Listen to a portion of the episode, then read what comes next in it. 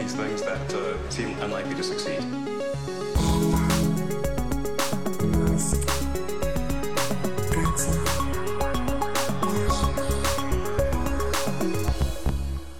Bienvenidos a un nuevo episodio de Elon. ¿Qué tal estás, Matías? Muy bien, siguiendo atentamente el Twitter de Elon, que está muy interesante estos días. Está, mira, está la cosa tan caliente que te estaba comentando yo antes de grabar. No quiero hablar de respiradores, no quiero hablar de ventiladores, porque otra vez, ya lo comentamos en el anterior episodio, insultando periodistas, metiéndose ahora con la CNN, ya se metió con el Los Angeles Times, el Financial Times. No sé quién le falta ahora mismo, pero está en pleno 2018, como comentábamos.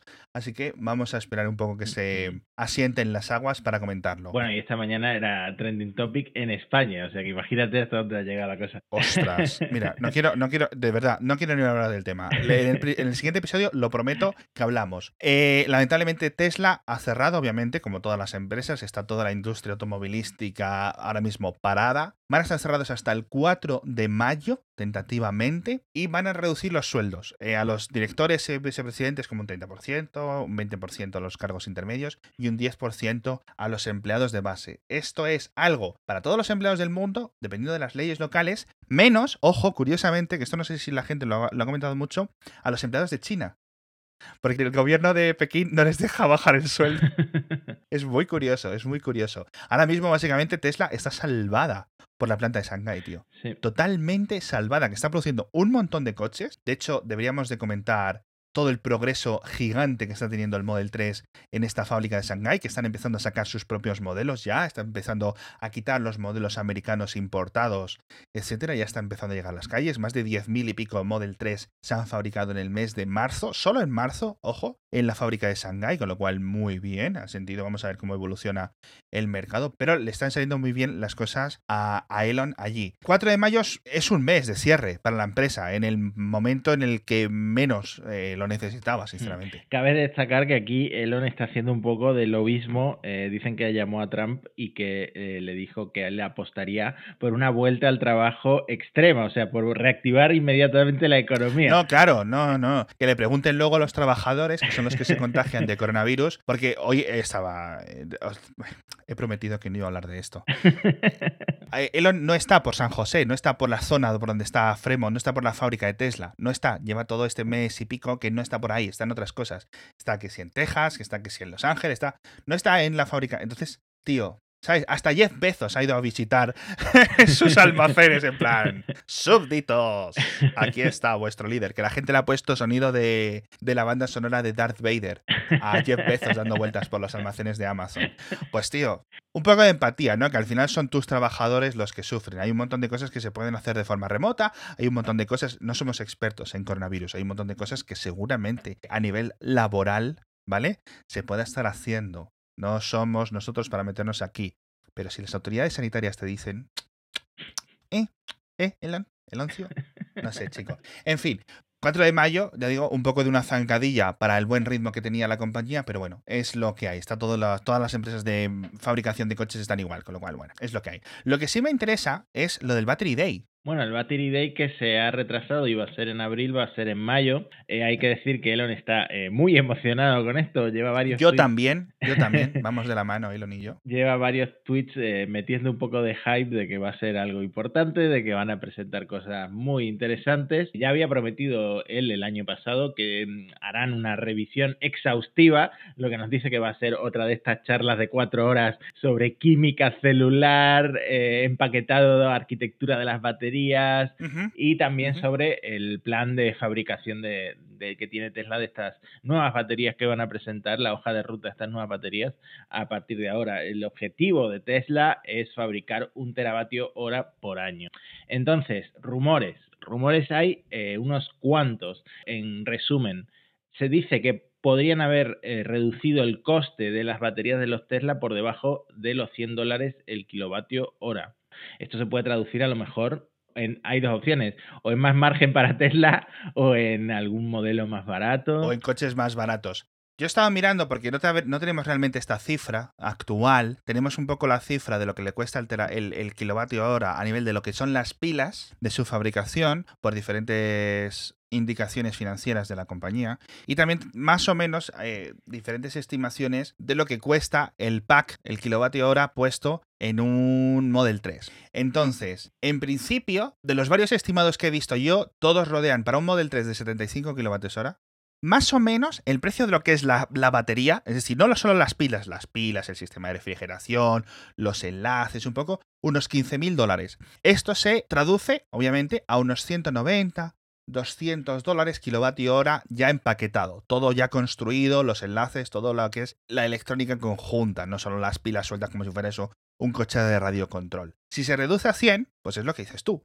Ya tienes ahí 7.000 euros o 7.000 dólares que has recortado puedes pasárselos al consumidor, que espero, ¿no? Si la misión de Elon de hacer coches baratos y salvar el planeta es la que es, o añadirla a los márgenes de beneficios de la compañía, que sinceramente le hace un poco de falta también. Sí, y estás hablando del Model 3 y el Model Y, que otro de los rumores es que eh, por primera vez llegarían más allá de los 700 kilómetros de autonomía, con paquetes de baterías de 100 kilovatios hora. O sea, llegarían con estos 100 kilovatios hora hasta 700 kilómetros. Sí, hasta 700, Vale, que esas son, de rango. eh, es un rango que hemos visto en el Cybertruck, pero claro, eh, no, hemos, no hemos visto en los modelos más, más compactos y, Sí. y más baratos de Tesla. En cuanto al el Model S y el Model X, que al final son como los grandes olvidados, pero siguen renovando, también van a tener paquetes de baterías nuevos y se rumorea que serían de 130 kilovatios hora para una autonomía de unos 750 kilómetros. Vale, entonces yo aquí ya he solucionado la, pregunta que hacíamos antes. Ni van a reducir los precios, ni van a mejorar mucho los márgenes.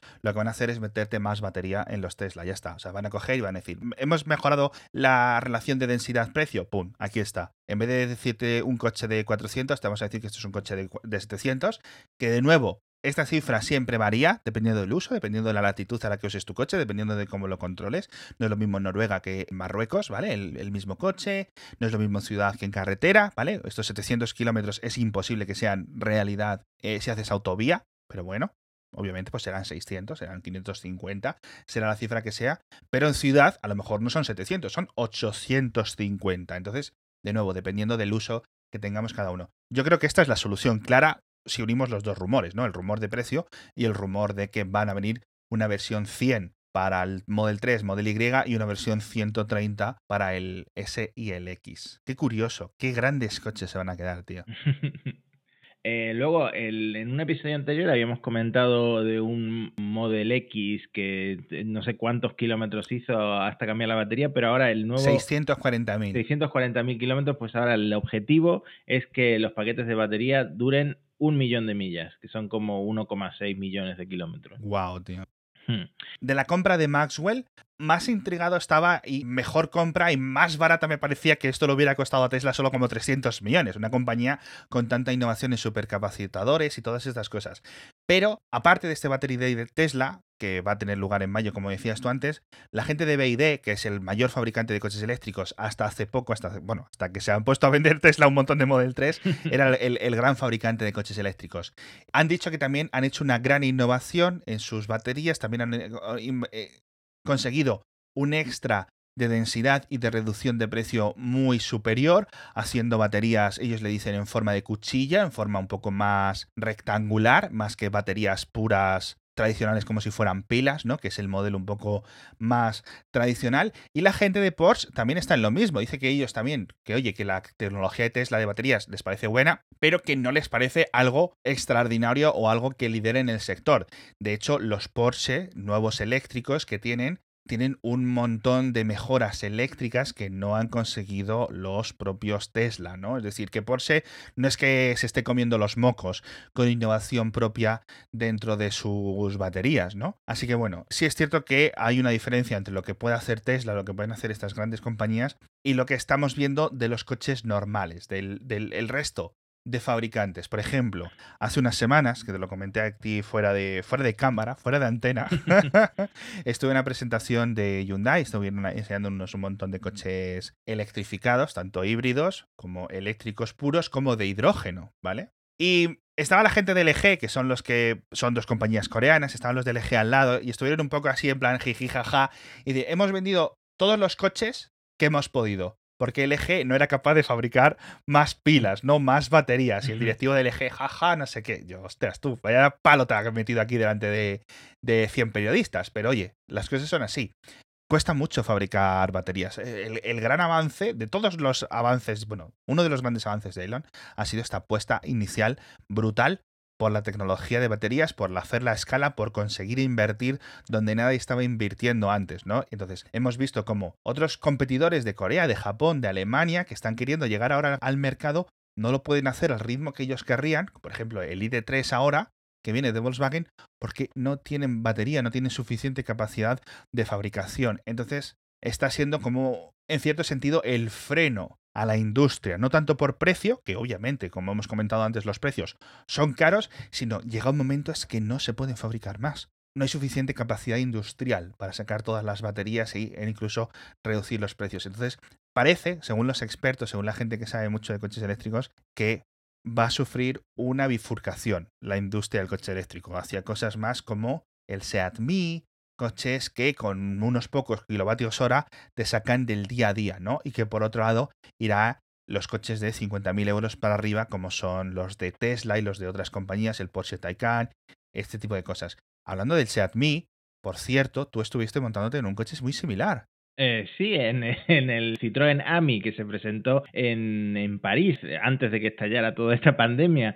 Eh, de hecho, fue durante más o menos durante la época del fallido Salón de Ginebra que se presentaron un montón de coches eléctricos y de conceptos, ¿no? Y de coches conceptuales. Y el AMI en concreto nos invitaron a nosotros en Gizmodo porque no es que sea un coche muy tecnológico, de hecho es muy minimalista y muy, simple, pero es un, uno de estos cochecitos pequeñitos que se pueden conducir sin carné B, sin carné de coche, que la velocidad tope es de 45 kilómetros por hora y que no tienen mucha autonomía tampoco, eh, tienen 70 kilómetros de autonomía y se cargan con un enchufe normal de la corriente. con un puerto USB-C, ¿te imaginas?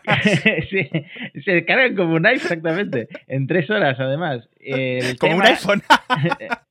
exacto, exacto. El tema es que Citroën no solo lo va a vender, que lo va a vender por 7.000 euros. ¡Ostras! Sí, menos los incentivos, que por ejemplo... En ah, ¿en serio? O sea, con lo cual te puede salir más barato de 7.000 euros. Sí, en Francia de hecho cuesta 6.000. Eh, y mm, no solo lo va a vender así, sino que Citroën ha creado eh, una empresa de, alquiler de coches para ponerlo en las grandes ciudades, ¿no? Y alquilarlos por 26 eh, céntimos el minuto. Ajá. O sea, como como todas estas empresas de Car2Go, etcétera, etcétera, pues Citroën está apostando por algo así, ¿no? Por algo de movilidad, entre comillas, eh, sostenible. Al final estamos hablando de un coche, no de transporte público, pero sostenible en el sentido de que no te tienes que comprar un coche, lo compartes con el, con el resto de la ciudad. Luego también eh, lo van a ofrecer en leasing, o sea que lo puedes eh, alquilar por solo 19 euros al mes con opción, con opción a compra. 19 euros. Sí, es un leasing muy barato. Tiene un evento muy grande y yo creo que por eso esperan que tenga eh, relevancia a pesar de ser un coche sin carné, que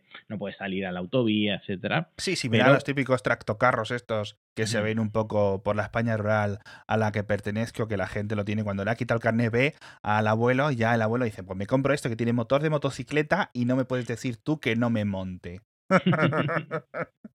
y te da para moverte un poco por ahí, o los carnets de como las quad, ¿no? En cierto sentido es como una quad con techo a nivel motor. Pero lo mismo, pero con motor eléctrico. Sigo pensando, 19 euros. Sí, pero es que tú no te has montado, o sea, es muy, muy, muy, muy minimalista. O sea, Pregunta, pregunta, Matías, ¿cabría dentro de este coche yo? Sí, caber cabe porque yo ocupe, pero, pero, pero, eh, tiene ciertos detalles, como por ejemplo, para cerrar la puerta hay como un tirador de tela, ¿no? Eh, luego de tela. Sí, las ventanillas se abren como el, antiguo, ¿cómo se llamaba? El Citroën... el, el dos caballos. Sí, como el antiguo dos caballos, exactamente, que se, que se abre como si basculara a mitad de la ventana hacia arriba, ¿sabes? Como es Qué guay. Eh, una cosa eh, muy rudimentaria para reducir precio, ¿no? Porque al final no sé dónde tendrán las baterías, si en el maletero, que no hay maletero, por cierto, pero al final es un habitáculo con ruedas para ir de punto A a un punto B. O sea, es mucho más Renault Twizy. Sí, bueno. Que el Renault Twizy que, que, ni siquiera tiene ventanas, tiene unas lonas de plástico, tío. y es que me imagino, tío. Ahora vamos a hablar de que si eh, Tesla podría hacer esto, pero si Tesla saca un, un coche sin ventanas, se rompe Twitter. O sea, a mí me da un ataque de ansiedad, se pillo el coronavirus, tío, de, de- del- del, del- del dolor de la barriga que me entra de reírme, tío. Ante la perspectiva de un Tesla sin ventanas. La ventaja de este Citroën es que tiene los dos asientos ya de serie. O sea, el modelo de 6.000 Ujú. euros que te puedes comprar en Francia ya viene con dos asientos y caben dos personas perfectamente. Una la de la Ahora, otra. Exactamente. Ahora, a ver, están un poco, no están exactamente en paralelo, pero es por una cuestión de espacio en el interior. Y luego ahora, si vas a hacer la compra y eh, si quieres ir con acompañante, Ujú. vas a tener, vas a tener serios problemas porque hay espacio. eh, al ser un coche eléctrico, no hay motor, no hay nada. Entonces hay bastante espacio para guardar Sí. cosas, pero si quieres transportar cosas grandes Ya. o mucha compra, puedes llegar a tener problemas. A ver, yo esto, eh, porque el Twizy es un coche muy interesante, es un concepto, oye, eh, tenemos que hacer cosas eléctricas para manejarnos por la calle, vamos a intentar minimizarlo tanto en precio como en características lo mayor posible. Y es un concepto que solo puede salir de Europa, ¿no? Porque esto de América no va a salir, de América va a salir el Cybertruck. Y el Twizy también tiene dos asientos, uno detrás de otro, pero el asiento de atrás es un poco como para dejar el abrigo. ¿Sabes? Cabe, Sí, cabe una persona, una persona de 50 kilos, de 60 kilos, cabe detrás un niño. Pero bueno. Sí, a ver, yo creo que es más espacioso, pero al final. Sí, no, tiene pinta de que es mucho más espacioso. Mm. Vamos a dejar enlaces en las notas del episodio, pero si no buscáis Citroën AMI, A-M-I, como amigo en francés, ¿no? Mm. Y, lo, y lo podéis encontrar. Qué curioso, tío. Pues ahora me he quedado con mucha envidia de que lo hayas probado. Te digo que no nos dejaban conducirlo. La vuelta que nos dieron fue con Unos trompos. Pues yo no sé si Tesla podría hacer algo igual, tío. Estaría guay un Tesla Model 1, por ejemplo, ¿no? Como lo, siguiendo la nomenclatura de BMW, de la serie 2, la serie 1, etcétera. Mm. Un Tesla Model 1, 10.000 euros, un poco más caro, dos plazas, lo más sencillo de lo sencillo, 100 kilómetros de autonomía. ¿Sabes a lo que me refiero? Algo para ciudad, puro para ciudad, puro Europa, puro Nueva York, que la gente pueda moverse, que tenga un techo, que no sea una moto. ¿Sabes a lo que me refiero? Que la gente tenga un poco de, de- de seguridad, que es lo que no tienes en una moto eléctrica, de protección, de poder llevar compra, de poder llevar un niño, de este tipo de cosas. Si Tesla realmente, si la misión de Tesla real es salvar al mundo de la malvada industria del petróleo, no hay mejor asesino que esto, tío. Bueno, yo no sé, soy escéptico con todo lo que has dicho. Por, por un lado, porque el propio eh, Elon ofrece como solución a los atascos hacer túneles por Los Ángeles para que los dueños de, su Model S y su Model 3 puedan ir sin problemas por debajo de la ciudad. Primero que no tienen la capacidad por ahora de fabricar tantos cochecitos pequeños como llegarían pedidos, porque al final sería un Tesla. Y luego eh, lo que se rumorea es un Model C, ¿no? Un modelo así más compacto de eh, partiendo del Model 3. Y una moto ya dijo Elon que nunca haría porque una vez casi se mató con una moto. Madre mía, o sea, estamos ahí sufriendo la vida de, de Elon. Por cierto, hablando de coches baratos, el Dacia, que se supone que va a salir el año que viene, que lo estamos comentando mucho en el podcast diario de Mixio, eh, puede ser algo muy interesante, puede ser algo que sea un empujón bastante fuerte, sobre todo a nivel Europa. Es un coche que ya existe en Asia, se vende bastante, relativamente bastante en China, en India, ¿no? Con diferentes nombres, el ZKE o el KZE, mejor dicho, Renault KZE. Y ahora se supone que va a llegar a Europa. Dependiendo del precio, puede ser algo muy interesante, ¿no? Sobre todo con las ayudas. Vamos a ver si se quedan 14.000, 15.000, 16.000, 20.000 euros, no sabemos realmente, estamos hablando por hablar. Pero sí que podría ser un impacto positivo para la industria de los coches que la gente que tenga un Tesla puede aprovecharlo porque de repente haya más cargadores. Ya está. puede ser algo, puede ser algo que realmente la industria del, del coche eléctrico se ayuda unos a otros, ¿no? Obviamente. Entonces, en ese sentido puede estar muy chulo. Todas estas cosas como los Seat Mii que comentábamos antes, el Peugeot 108, todas estas cosas. Y ojalá en algún futuro, ya digo, Tesla lo acompañe.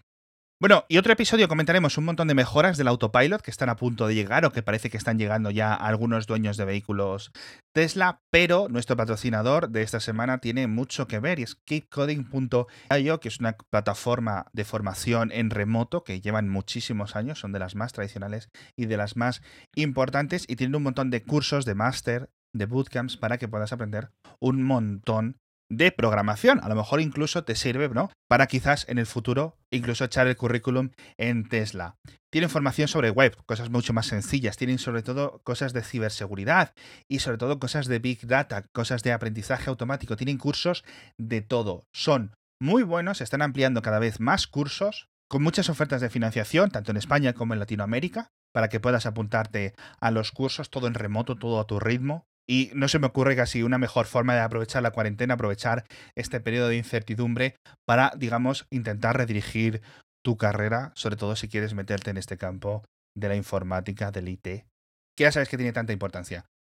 Pasaos por las notas del episodio, que os vamos a dejar un montón de enlaces de todos estos cursos de keepcoding.io, pero si no, visitáis su página web keepcoding.io. Muchas gracias por patrocinarnos. Quiero hablar de Sandy Munro. Por favor, Matías, ¿me dejas? Claro, además, yo también estoy viendo los vídeos, la verdad es que es impresionante el trabajo que hacen. Es, es flipante. Eh, Sandy Munro es un experto en fabricación de coches. Creo que estuvo en Ford durante décadas y décadas y décadas. Es una especie de cerebro detrás de la producción industrial de coches, ¿no? De cómo se hacen las cosas bien, de cómo se hacen las cosas mal, de cosas que parecen bien, pero que luego cuando resulta que tienes que fabricar 100.000 coches son un desastre, ¿no? Y un montón de cosas. Entonces, eh, Sandy, que es un señor ya muy mayor, que ya no está trabajando activamente, él es consultor para algunas empresas, etcétera, fue muy prominente porque le dio muchos palos a Tesla con el Model 3. Pero con este Model Y, pues él eh, ha tenido acceso a uno y lo está desmontando directamente, literalmente, en YouTube. Vamos a dejar un enlace a todos sus vídeos porque creo que lleva como 18 vídeos, algunos más largos, otros de 6 minutos, otros de 20 minutos, etc. Pero en cada uno de estos vídeos desmonta una parte más del Model Y y comenta eh, qué partes están bien, qué partes han mejorado con respecto al Model 3. Y tras ser muy crítico, ya digo, con el Model 3, está dando muchos elogios a la calidad de construcción del Model Y. También es cierto que cuando él comentó el Model 3 era una de las primeras unidades, eh, sabemos que un Model 3 de 2020 no es lo mismo que un Model 3 de 2017-2018, que ha habido muchos cambios, etc. Pero en general se puede demostrar a través de sus vídeos una cosa muy interesante y es todo lo que ha mejorado Tesla en solo dos años cuando se ha puesto a tener que poner las pilas ¿no? para poder sacar adelante toda esta producción. Recordemos todos los problemas que tuvo la compañía, que si montarse un hangar ahí casi de tela, hay palos para poder hacer más cosas, los talleres de pintura, un montón de cosas que estaban fatal en los primeros Model 3, que me fastidia porque los mayores fans fueron los que lo recibieron, ¿no? Eh, sí, los que los pidieron primero que fueron los que sufrieron los problemas de, por ejemplo, de alineación de los paneles de la carrocería, que siempre había alguno que no era, que no encajaba bien o que no eran exactamente iguales. Y todo esto, por lo visto, en el Model I que tiene eh, Munro ha desaparecido. O sea, las, las tolerancias de las puertas, por ejemplo, son exactamente iguales. No ha encontrado ningún defecto de pintura. Son las típicas cosas que cuando tú te compras un coche, sobre todo un coche que cuesta 50.000, 60.000, 80.000 euros, esperes que estén bien, ¿vale? Entonces, bueno, si os interesan este tipo de cosas, de verdad, pasados, vedlos, porque son vídeos como casi diría yo que hasta relajantes, ¿no? Porque este señor es muy instructivo. Una de las cosas que más curiosidad me ha dado de todos los vídeos es el compresor del aire, porque en el Model 3 venía con una tapa protectora para reducir el ruido, reducir las vibraciones, y en el Model Y no llegaba. Cuando lo ha visto, en uno de los vídeos, lo criticó, dice, oye, esto pues no está bien que esté así, que a, lo mejor Tesla ha intentado ahorrar costes en el Model Y y le ha quitado esto que estaba en el Model 3, que era una de las cosas buenas que tenía. Y justo dos vídeos después me hizo mucha gracia y dice mucho de Tesla. Dice, me han llamado de Tesla, me han dicho que esto lo van a corregir, tío. Qué, qué, o sea, qué fascinante. Tú imagínate que Apple hace no sé qué cosa en un iPad, hablan los de iFixit y dicen, esto está mal. Y Apple dice, ah, sí, es verdad, no te preocupes, lo voy a cambiar. Ojo, está muy bien eso, ¿eh? Dice mucho. Pero, de nuevo, la mala noticia es que los que tengan un Model Y de estos, pues a lo mejor cuando esté el aire acondicionado o la calefacción a tope, pues va a hacer mucho ruido dentro del habitáculo. Pero bueno, tampoco es que le vayan a salir las turbinas por los ojos. Pero sí es cierto que es una cosa muy curiosa. De verdad, pasad por YouTube, echadle un ojo porque merece mucho, mucho, mucho la pena. Bueno, se está hablando mucho últimamente de una posible cuarta versión del Cybertruck, que yo creo que no, que está mal entendido. A ver cómo lo ves tú. Eh, le preguntaron a Elon qué coche eh, va a conducir él ahora que han presentado más modelos, etcétera, y él dijo que cuando esté disponible lo que va a conducir es la versión Plate del Cybertruck, ¿no? ¿Qué es la versión Plate? Pues la versión más extrema, más deportiva que tiene Tesla de coches como el Model S y el Model X. Entonces, cuando se anunció el Cybertruck no se anunció una versión Plate, pero yo creo que se refiere a la versión de tres motores, que era la más cara, la que tenía como 800 kilómetros de autonomía. Eh, entonces, Plate se podría referir a este nuevo tren de potencia de tres motores que se rumorea que podría, eh, aparte de llegar al roadster, que eso está confirmado, que a lo mejor podríamos ver en el futuro un Model S, un Model X de tres motores, quién sabe, ¿no? El Model S, el Model X, por ahora lo que, lo que tenemos son apéndices aerodinámicos, ese que compitió contra el Porsche Taycan, que lo comentamos, eh, sistema de refrigeración mejorado y con eso pues consiguen más velocidad a tope o mayor aceleración o lo que sea, ¿no? El tema es que este Cybertruck, pues hay gente que piensa que el Plate va a ser una cuarta versión, hay gente que piensa que no, que es la de tres motores. Y Elon se metió en la conversación y tuiteó que hay algo más que los tres motores. Entonces, no sé, yo estoy un poco confundido. O sea, podemos dar por hecho que es la versión de tres motores que va a ser algo exclusivo de la versión de tres motores, pero que es más que unos ajustes de software. Sí, yo creo que a eso se refiere exactamente. A lo mejor vemos algo, eh, algo de aerodinámica, no sé, no sé. Tío, el otro día lo comenté yo en Twitter, pero que no recuerdo a quién se lo había escuchado o a quién se lo había leído. Nunca se ha visto a Elon montado en un Model Y. ¿Qué te parece la teoría de la conspiración? O sea, dentro de que es una broma y todo eso, porque ha hecho un montón de cosas en un Model S, que es su coche diario, ¿no? Ha hecho muchas cosas en un Model 3, ha hecho apariciones de prensa, etcétera, pero nunca en el Model Y, que se supone que es el coche que más va a vender. Pues es curioso. Eh, yo creo que él eh, conduce diariamente el Model S, el Performance, eh, y luego dice que cuando está con sus hijos él va en un Model X, pero es verdad, no, no lo había relacionado yo con el, Model Y. Mm. ¿no? pero aunque sea, sabes, ya te digo, si no es en plan que lo tenga él en su casa, mm. me refiero que una foto en una presentación de prensa, en un evento, en una típica aparición de la tele para promocionarlo, que me parece curioso, más allá de que es una chorrada. Pero quiero decir, chicos, estáis escuchando un podcast sobre Elon. Las chorradas es, es, lo que hay. Y para acabar, tenemos que hablar de aquí, de lo de Alemania, porque también avances en Giga Berlín. Bueno, Giga Berlín, eh, de nuevo, la fuente es un tuit de Elon, eh, dice que va a tener el taller de pintura más avanzado del mundo. Dice del mundo, no dice de las Gigafactories, dice del mundo. Eh, ¿A qué se refiere? Pues que van a introducir una nueva serie de colores, por ejemplo, colores que van a cambiar sutilmente con la curvatura del coche, que ya sabemos que en Berlín eh, lo que quieren fabricar principalmente es Model 3 y Model Y. Así que quizás veamos nuevos colores. De hecho, los Model Y que se van a vender en España no van a llegar hasta que no empiecen a salir de esta fábrica, es decir, no van a ser los que salgan de Estados Unidos, van a salir de esta. Pues eso son eh, quizás malas noticias porque eh, se ha vuelto a retrasar la obra, ahora está paralizada. han vuelto los murciélagos?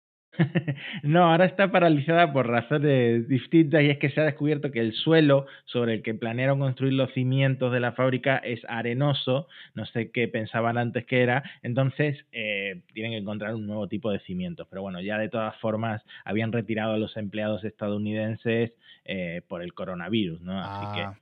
Sí, eh, o sea, esto del coronavirus nos ha llegado a todos mal, en mala hora, pero a Tesla de verdad le ha jorobado bastante. Ya digo, como decíamos al principio del podcast, menos mal que la fábrica de China estaba empezando ya a tirar por su propia cuenta porque es lo que está salvando ahora mismo a la, a la compañía, porque madre mía, todo malas noticias, tío. En fin, pues con este repaso a las alternativas a Tesla, a los murciélagos de Giga Berlín, al suelo de Giga Berlín, al Battery Day, que yo creo que va a ser el evento más importante de 2020 a nivel tecnológico. Nos despedimos una semana más. Muchísimas gracias a todos, muchísimas gracias a keepcoding.io por patrocinarnos. Muchas gracias a ti, Matías, sobre todo, y nos vemos la semana que viene. Hasta la próxima.